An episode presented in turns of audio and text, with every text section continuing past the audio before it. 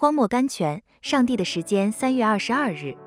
经文：过了四十年，在西乃山的旷野，有一位天使从荆棘火焰中向摩西显现，说：“我的百姓在埃及所受的困苦，我实在看见了；他们悲叹的声音，我也听见了。我下来要救他们。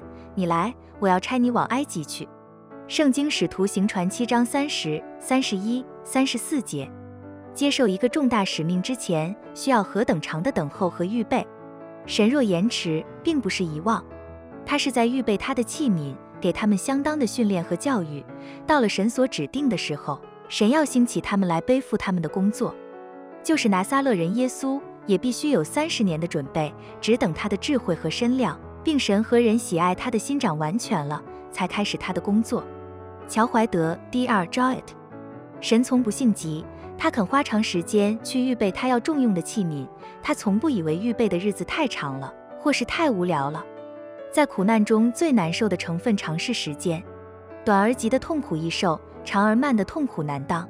有时候我们的痛苦缠绵数年，一天一天过去，并没有得到清减。那时候我们的力量会失去。如果没有神的恩典，我们定归会沉入绝境。约瑟的试炼是一个长时期的，到了时候，他成了何等样人！神常急火把他的功课烧在我们的最深处，他必坐下如炼净银子的。圣经马拉基书三章三节，他知道该炼多少时候，像银匠一般。他一看见银子炼的能照见他的形象时，便立即把火停止。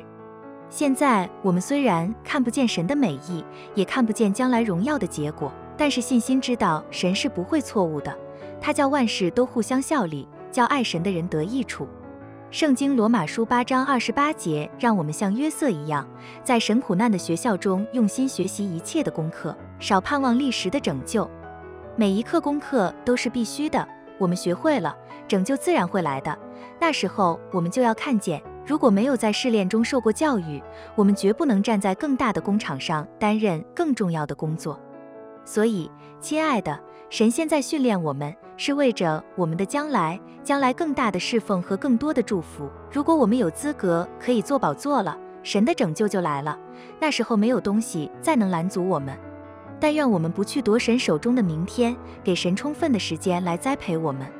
他绝不会来得太迟的。学习耐心等候吧，选，不要性急的跑在神前面，要学习等候他的时间。钟表上的分针和时针走起来都有一定的时候的。